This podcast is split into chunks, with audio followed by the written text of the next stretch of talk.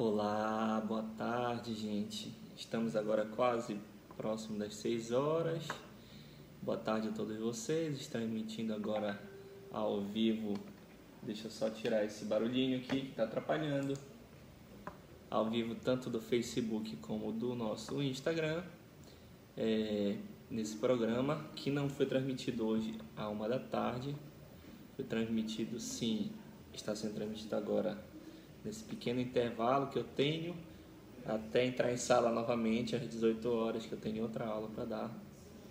Hoje o dia foi meio corrido e não deu tempo de fazer o programa uma da tarde, tá?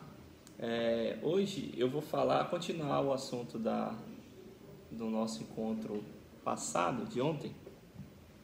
Comecei falando sobre sobre os modos, né? A gente falou sobre modos gregos, né? Essa confusão sobre o termo modos gregos. Eu expliquei o porquê de não ser chamado grego, o modo. E hoje a gente vai continuar tratando de modos e eu quero falar mais de um outro aspecto sobre a questão de modos, que eu batizei assim, vou colocar o nome do programa de tonalidade versus modalidade, ok?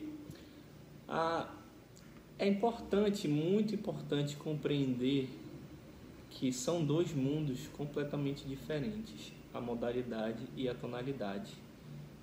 E que em um certo momento da história, esses elementos, um momento já bem contemporâneo, esses elementos da tonalidade e da modalidade vieram a misturar-se no repertório de concerto, é, no repertório de cinema, no repertório da música popular, etc. Mas são dois mundos, duas concepções sobre música, sobre como enxergar o uso de escalas completamente distintos. E qualquer tentativa de adequar um sistema ao outro acaba criando certos equívocos. Né? Então, uh, qual é o maior equívoco que eu vejo em relação à ideia de modos e escalas? Que a gente pode entender agora. Né? A gente tenta inserir o conceito de modos é, na escala tonal. De que maneira? Ah, é, o primeiro modo é o modo júnior, né, que é o modo maior, começa do primeiro grau. O segundo começa do segundo grau da escala, modo dórico. O terceiro começa do terceiro grau da escala, modo frígio. E a gente vai enumerando assim os modos que são os modos gregorianos, litúrgicos, que a gente viu ontem, a partir da sua relação com a escala maior e com o grau da onde começando se obteria aquela sequência de intervalos correspondente ao aquele modo em questão, né? Saludos aí quem tá o nosso Léo também, obrigado, Léo. Obrigado por está presente aí no nosso programa agora. Mas o que eu ia dizer em relação a isso aqui, essa concepção é completamente equivocada porque a gente acostuma a pensar que o modo dórico, a nota que começa o modo dórico é o segundo grau e não é assim que funciona. A nota que começa o modo dórico é o primeiro grau do modo dórico. A nota que começa o modo lídio é o primeiro grau do modo lídio e não o quarto grau gente acaba vinculando e acha que os modos são elementos derivados do sistema tonal e não um sistema à parte completamente diferente. Né? Então essa concepção que é equivocada e que às vezes é muito utilizada por um, por um pragmatismo, né? É, por, por é, treinamento de, de desenhos de escala no braço do instrumento, acaba acontecendo muito isso na guitarra, no contrabaixo, no violão. É questão de desenhar licks, é, shapes, alguns formatos já de escalas e que eu tenho que batizar aquele formato com algum nome. Aí eu chamo de dórico, eu chamo de lídio. Né?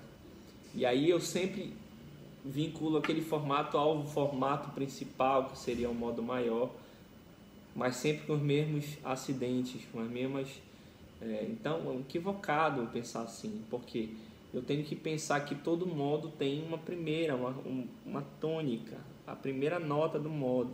E a partir dessa nota que o modo se constrói. E a melhor maneira de eu compreender a diferença entre a sonoridade entre os modos não é comparando o Dó maior com o Fá lídio, que é o Fá do quarto grau do Dó maior, porque no fundo é a mesma escala, ela tem o mesmo som.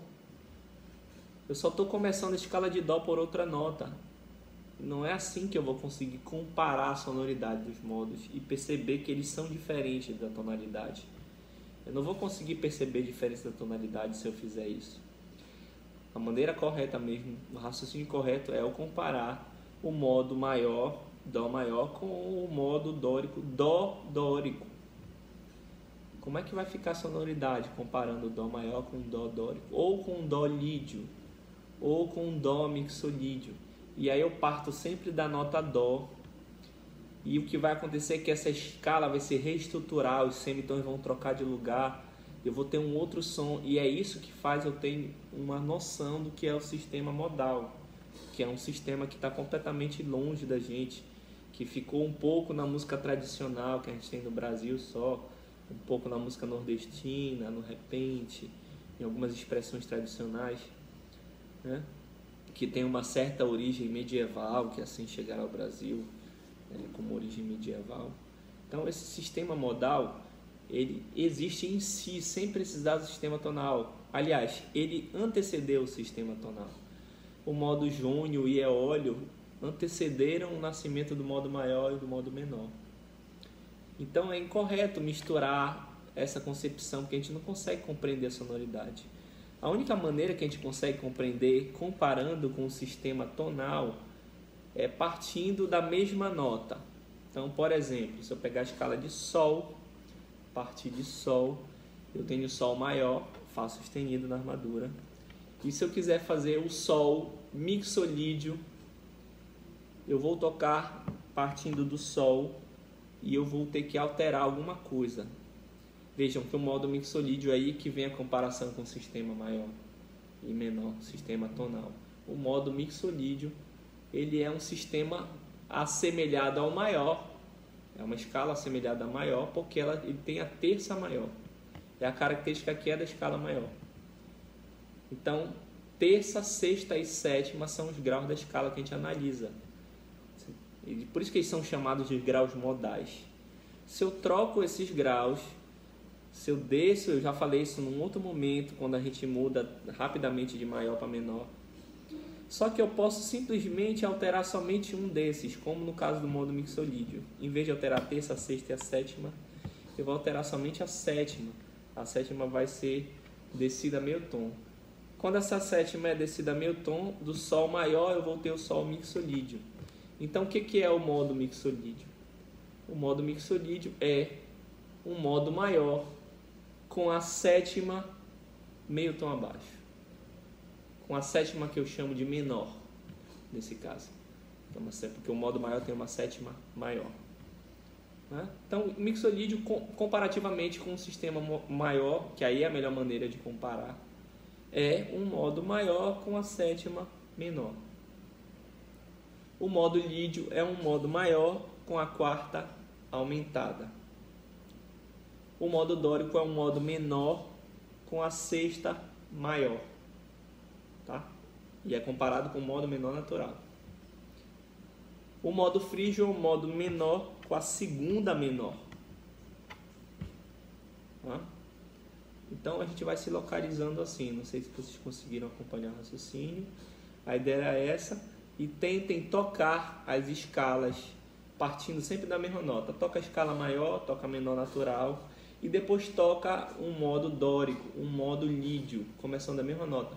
Aí vocês vão ampliar o horizonte de sonoridade, das possibilidades que a gente pode é, aplicar né? numa composição, na, estou fazendo uma música, posso fazer uma música modal, uma melodia modal, não usar uma escala maior, vou usar uma escala lídia. O cinema já usa isso há muito tempo. Né? Se você pegar as melodias, tem um pouco de tonalidade, um pouco de modalidade, é, eles brincam com isso. Né?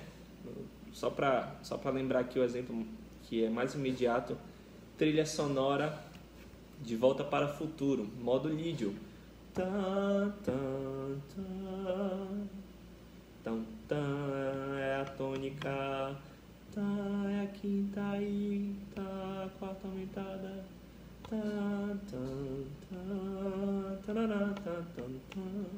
Então, esse, essa trilha usa esse modo lídio no início logo. E você vai ter outros modos sendo aplicados em vários lugares, né? várias trilhas sonoras. Você percebe, na música nordestina você percebe o modo mixolídio acontecendo, né? De maneira clara. Né? É, vai aparecer muito esse modo. Então é isso, gente, tá? A gente vai continuar com a questão dos modos em um outro programa. Vai falar mais profundamente, especificamente de um. De repente vocês têm dúvida em determinado modo, a gente comenta aquele modo, certo? Então a gente fica por aqui. Até a, a vista, até a próxima, até o nosso próximo programa. Um abraço.